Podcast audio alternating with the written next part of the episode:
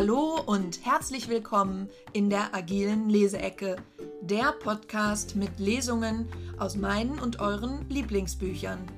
Hier hört ihr Auszüge aus Büchern über agiles Arbeiten, agile Führung und Veränderungen von Organisationen. Für mehr Stärke und Beweglichkeit für die Arbeitswelt von morgen. Dieser Folge hört ihr wieder eine Kurzgeschichte aus dem Buch Agile Short Stories, 49 Geschichten über das Agilwerden und Agilbleiben, herausgegeben von Joachim Pfeffer und Miriam Sasse. Das Buch ist im PepR Verlag 2019 erschienen und überall erhältlich, wo es Bücher gibt. Viel Spaß mit der Kurzgeschichte.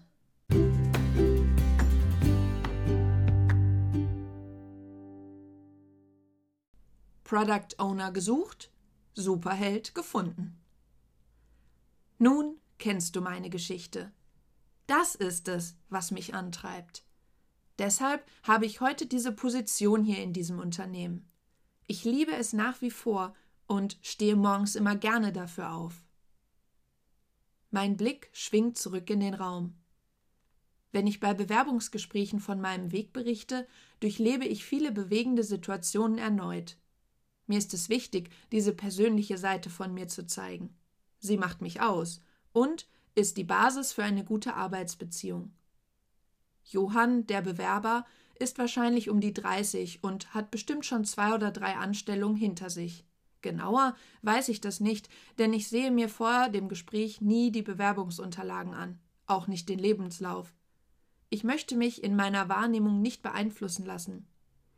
Während meiner Geschichte hat sich die Anspannung im Raum verflüchtigt. Johann wirkt jetzt lockerer als bei der Begrüßung. Er trägt Jeans und Hemd, genauso wie ich, und sieht mich aufmerksam an. Er hatte während meiner Geschichte drei Stichwörter in seinem Notizbuch vermerkt. Ich schaue kurz zur Personalreferentin hinüber. Claudia nickt mir zu und ich stelle meine erste Frage.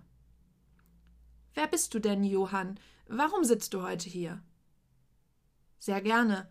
Er räuspert sich und rutscht auf seinem Stuhl ein Stück nach vorne. Die Zahlen, Daten, Fakten kennen Sie ja bereits aus meinen Bewerbungsunterlagen. Bei der Aussage kann Claudia ein Lachen nur schwer unterdrücken. Sie kennt mich aus vielen Bewerbungsgesprächen und ist mit meiner Art der Vorbereitung nicht so ganz zufrieden. Sie hat mir einmal unterstellt, dass ich Bewerbungsgespräche nicht ernst genug nehme. Aber da haben wir eine ganz gegenteilige Wahrnehmung.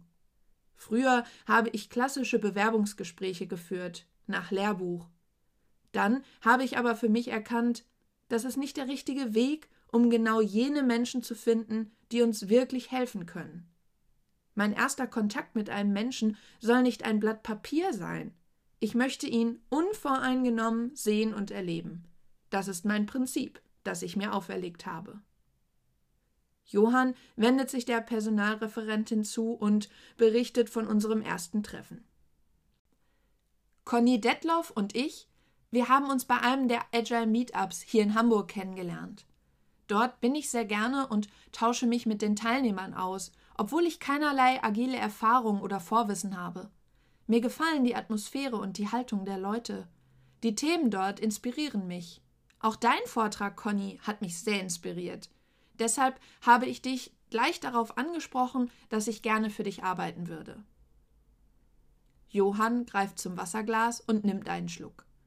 Claudia hat sich bereits fleißig Notizen gemacht. Ihre erste Blattseite ist fast voll. Ich frage mich, was sie alles aufgeschrieben hat. So viel hatte Johann doch noch gar nicht erzählt bis jetzt. Kann sie überhaupt richtig zuhören und beobachten, wenn sie so auf ihren Zettel fokussiert ist? Mich selbst lenkt das Notizenschreiben immer höllisch ab. Ich möchte bei diesem Menschen sein und aktiv zuhören können. Die wichtigsten Dinge behalte ich schon. Mein Kopf ist ja noch fit. Ich nicke Johann bestätigend zu. Was beeindruckt dich so am Thema Agile? Ja, was beeindruckt mich? Es ist für mich wie eine Insel der Gleichgesinnten im Meer der sehr verrückten Wirtschaft. Claudia erhascht diesen Moment, um das Gespräch auf ein angemessenes, seriöses Bewerbungsgespräch zurückzuführen. Herr Minzberg, Sie haben Wirtschaftswissenschaften studiert, nicht wahr? Ja, aber das habe ich abgebrochen, sagt Johann mit seiner tiefen, selbstsicheren Stimme. Was hat zum Abbruch geführt? Hm, die bessere Frage ist vielleicht, was hat mich zu diesem Studium geführt? Claudia blickt auf zu Johann und wieder zurück auf ihren Zettel. Sie streicht ihre notierte Frage durch und schreibt, sichtlich widerwillig, die neue Frage auf. Mit 18 habe ich mir die Frage gestellt, was ich eigentlich im Leben möchte, wo ich mich sehe und wie ich wirken möchte. Und da habe ich drei Töpfe gemalt. Johann steht auf und geht zum Flipchart. Er zeichnet drei große Kochtöpfe auf das Papier und schaut zu uns herüber. In den ersten Topf habe ich Sachen reingesteckt, die ich, aus meiner Sicht, richtig, richtig gut kann, mit denen ich aber irgendwie kein Geld verdienen werde. Ich wollte immer in die Wirtschaft gehen und die Wirtschaft besser machen. Aber die Sachen, die ich zu dem Zeitpunkt konnte, hatten mit der Wirtschaft relativ wenig zu tun. Johann schreibt kann ich und nützt nix auf den ersten Topf. In den zweiten Topf habe ich Sachen gepackt, die ich auch gut kann, die aber keinen spezifischen Wirtschaftskontext haben und nur wenig in der Wirtschaft bringen. Der zweite Topf erhält die Aufschrift kann ich und nützt etwas. In den dritten Topf habe ich Sachen gesteckt, die ich gar nicht kann, die ich aber höchstwahrscheinlich brauche, um in der Wirtschaft irgendwie Fuß zu fassen. Und diese Aufgaben, diese Themen, die da drin steckten, haben mich dazu ermutigt, BWL zu studieren. Johann zeichnet das Bild fertig, indem er auf den dritten Topf kann ich nicht und nützt viel schreibt. Danach setzt er sich wieder zu uns an den grauen Besprechungstisch. Und warum haben Sie das Studium trotzdem abgebrochen? BWL habe ich nicht studiert, weil ich es geil finde, sondern weil ich es brauche. Johann bemerkt unsere interessierten Blicke und holt weiter aus. Die meisten studieren ja etwas, was sie gerne mögen. Aber warum soll ich etwas studieren, was ich gerne mag? Das lerne ich doch sowieso. Ich kenne mich doch. Ich brauche einen externen Impuls, einen externen Antreiber. Also, ich ticke so. Wenn ich etwas gerne mag und es machen will, lerne ich es sowieso. Dazu muss ich nicht studieren. Ich habe quasi das Studium nur genutzt als externen Antreiber für mich. Und warum haben Sie jetzt das Studium abgebrochen? Ich habe nicht studiert, um einen Abschluss zu machen. Ich habe studiert, um diesen externen Anreiz zu haben. Es war eine Investition in die Zukunft. Und als ich dann für mich erkannt habe, dass ich jetzt genügend theoretische Kenntnisse über BWL habe, habe ich das Studium beendet und bin in die Praxis eingestiegen. Beeindruckt von dieser Begründung dieses sehr außergewöhnlichen Menschen, tauche ich gänzlich in seine Erzählung und seine Perspektive ein. Johann erzählt noch einiges mehr über richtige und falsche Entscheidungen in seinem Leben und über das, was ihn fasziniert. Ich bin überzeugt, dass er für die Rolle der Richtige ist und stelle meine gewohnte Abschlussfrage. Dazu schiebe ich die Rollenbeschreibung der ausgeschriebenen Stelle über den Tisch. Klasse, vielen Dank. Dann stellt sich mir nur noch die Frage, wenn du dir die Rollenbeschreibung durchliest, kannst du dich mit der Rolle des Product Owners identifizieren. Johann hat noch nie im agilen Umfeld gearbeitet. Scrum und Kanban kennt er nicht. Aber das bekommt er in einer internen Schulung schnell beigebracht. Da sind mir die persönlichen Eigenschaften und die Prägung durchs Leben wichtiger. Johann zögert etwas mit seiner Antwort und geht mit Hilfe seines Zeigefingers noch einmal Punkt für Punkt auf der Liste durch. Das ist schon mal gut. Er scheint nicht alles unüberlegt abzunicken und pauschal als seinen Traumjob zu bezeichnen.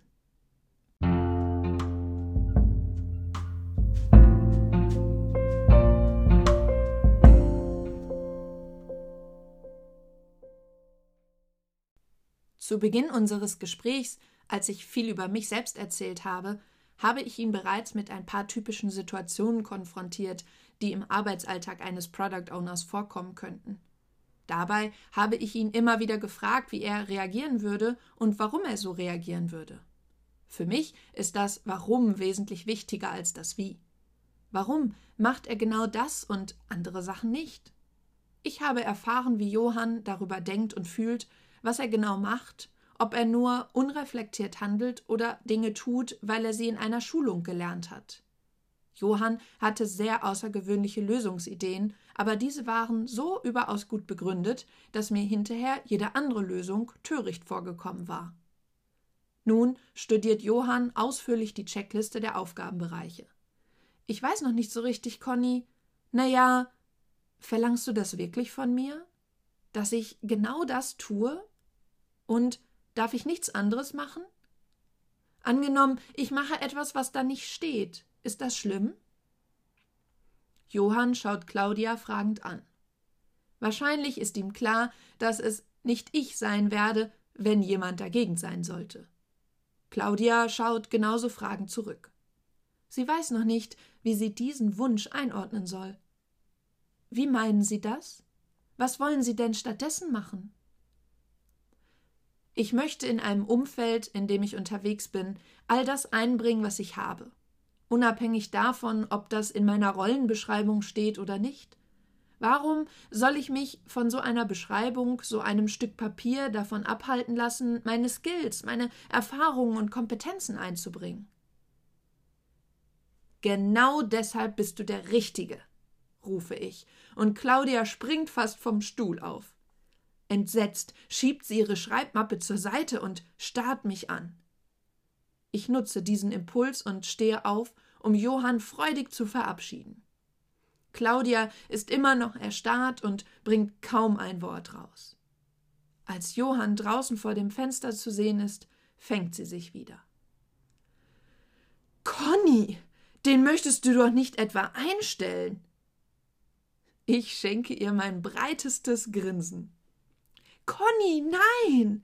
Der fällt durch jedes Raster. Der hat kein abgeschlossenes Studium, keine Erfahrung in agilen Teams, hat noch nie im Handel gearbeitet, hat keinen BI-Background. Nichts. Der passt absolut nicht zu uns.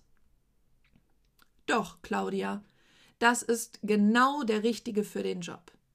In den komplexen Umgebungen, in denen die unterwegs sind, brauche ich genau diese reflektierten Menschen. Die bekommen Sachen hin, die andere ganz lange nicht hinbekommen. Die sind authentisch und persönlich. Genau dieser Johann wird uns weiterbringen. Oh, Conny, was hast du denn geschluckt? Sag nachher nicht, ich hätte dich nicht gewarnt.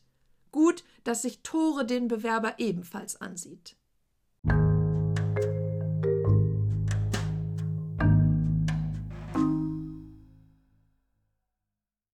Conny, wart mal eben. Ich muss dir etwas über Johann berichten. Tore rannte den Flur zur Kantine zurück. Johann hatte ich vor sechs Monaten eingestellt. Obwohl Tore und Claudia eher dagegen waren, aber sie hatten mir die Entscheidung überlassen. Tore, dessen Gewissenhaftigkeit man bereits an seinem gepflegten Äußeren und dem sportlichen Körperbau erkennen konnte, hatte damals an Johanns Sorgfalt gezweifelt. Die Probezeit hatte Johann in meinen Augen ganz hervorragend gewuppt und er hatte sich entschieden zu bleiben.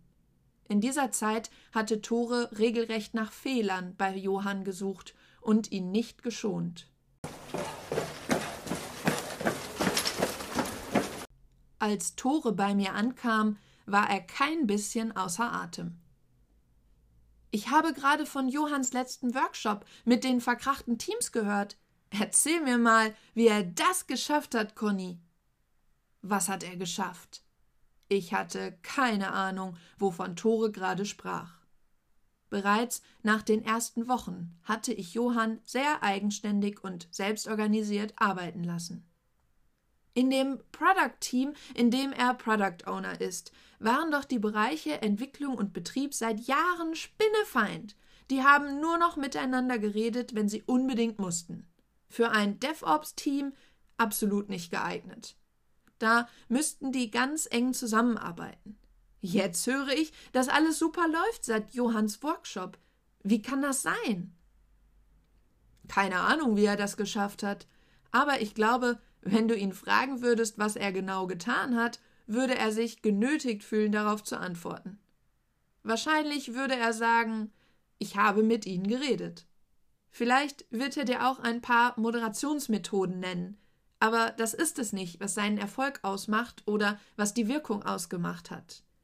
Die Magie hinter seinem Handeln ist nicht beobachtbar und das ist auch nicht imitierbar, nicht kopierbar. Das weiß der manchmal selber nicht. Reden? Das verstehe ich nicht. In den Meetings sitzt er meistens nur da und sagt gar nichts. Der bringt überhaupt keinen Mehrwert. Und der soll mit denen geredet haben? Das habe ich auch beobachtet. Ich habe ihn mal drauf angesprochen. Und? Was hat er gesagt? Tore ist sichtlich irritiert. Das Bild, das er von Johann hat, passt eindeutig nicht zum Ergebnis dieses Workshops. Er hat gesagt, ich kenne mich sehr genau. Und bei mir ist es so, wenn ich rede, dann muss ich meine Energie und meine Aufmerksamkeit auf das richten, was ich gerade sage. Genau in diesen Momenten verliere ich die Menschen im Raum aus dem Blick. Das will ich aber nicht, weil dafür sind die Meetings doch da, jedenfalls für mich. Die Meetings sind für mich da, um mit den Menschen in Kontakt zu treten. Und weil ich weiß, dass ich sie beim Reden aus dem Blick verliere, sage ich lieber nichts. Ich bin nur da, um zu beobachten, wahrzunehmen, um Strömungen wahrzunehmen, die man vielleicht ganz schwierig wahrnehmen kann. Und wenn ich dann aus dem Meeting rausgehe, denke ich darüber nach und gehe vereinzelt auf die Menschen zu, wenn ich glaube, mit ihnen etwas besprechen zu müssen. Damals hatte mich diese Antwort von Johann sehr fasziniert. Er konnte sehr genau begründen, warum er die Dinge so machte, wie er sie machte. Und bei Meetings war er nicht da, um zu senden, sondern um zu empfangen. Das verstehe ich nicht. Was ist das für ein Typ, Conny? Was ist das für ein Talent? Tore suchte verzweifelt nach der Schublade, in die er Johann stecken konnte. Ich nenne diese Menschen gerne Brückenbauer. Richard David Precht hat mich mit einer seiner Metaphern inspiriert. Er sagte, wir bekommen unsere Probleme in der Gesellschaft heute nicht gelöst, weil wir zu wenige Brückenbauer haben. Unsere Welt besteht aus ganz vielen Inseln, auf denen es ganz viel Wissen gibt, und diese Inseln liegen in einem großen Meer aus Unwissen. Diese Inseln sind nicht miteinander vernetzt.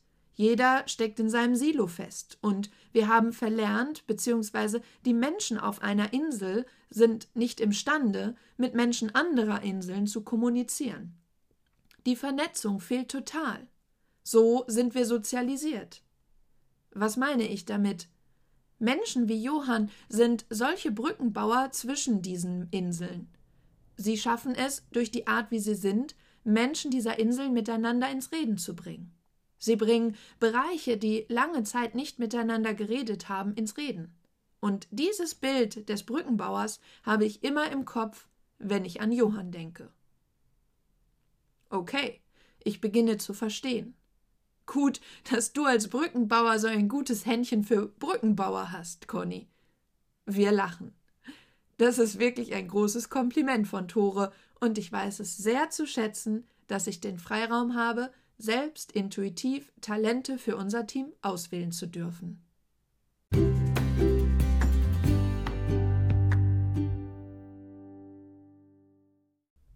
Über den Autor Conny Detloff wurde 1974 geboren und hat sein Studium 1999 als diplomierter Mathematiker abgeschlossen. Bis 2011 war er Unternehmensberater bei PwC und der IBM Deutschland GmbH. Seit 2012 arbeitete er bei der Otto GmbH und Co. KG als Manager. Dort war seine Aufgabe, Otto im Kontext Business Intelligence, Big Data und Kultur in das digitale Zeitalter zu führen. Seit Juli 2020 ist Conny als Organisationsdesigner bei Boris Gloger Consulting GmbH tätig.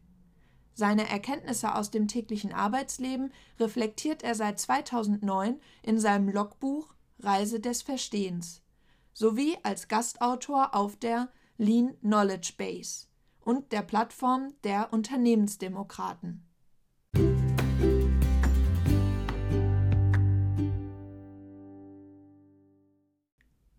Kurz noch ein paar Informationen zu Agile Short Stories, 49 Geschichten über das Agilwerden und Agil bleiben. In diesem Buch teilen 45 Autorinnen und Autoren ihre Erlebnisse aus der Welt der Agilität. Das sind erfahrene Product Owners, Scrum Master, Führungskräfte, Agile Coaches, Berater und Organisationsentwickler. Und sie erzählen wahre Geschichten aus ihrem Arbeitsalltag und ihrem persönlichen Leben über die ersten Erfolge und Spannungen in Teams, förderliche und hinderliche Führung, Verluste und Ängste, erstaunliche Entwicklungen, klare Werte und Haltung. Diese Geschichten machen das Angebot, als Menschen voneinander zu lernen. Denn Geschichten transportieren viel mehr als nur Wissen. Sie berühren, inspirieren, schaffen Nähe und ein Gespür für andere Menschen. Geschichten zeigen etwas von uns selbst und werden so zu Hilfe, wenn sich andere in ähnlichen Situationen befinden. Mit dem Kauf von Agile Short Stories unterstützt du Flying Hope e.V. Der Verein Flying Hope ist ein gemeinnütziges Pilotennetzwerk, das kostenlose Flüge für schwerkranke Kinder vermittelt. Diese Kinder sind aufgrund ihres körperlichen, geistigen oder seelischen Zustands auf die Hilfe anderer angewiesen und haben oft selbst nicht die notwendigen finanziellen Mittel, um zu medizinischen Behandlungen, Kuraufenthalten oder zu ihren Familienangehörigen zu reisen. Wir freuen uns, wenn ihr uns dabei unterstützt.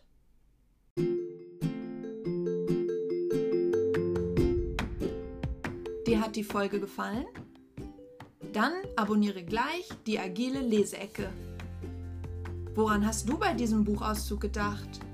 Wozu hat er dich inspiriert? In welches Buch möchtest du gern reinhören? Ich freue mich auf deine Nachrichten und Kommentare. Bis zum nächsten Mal, deine Miriam.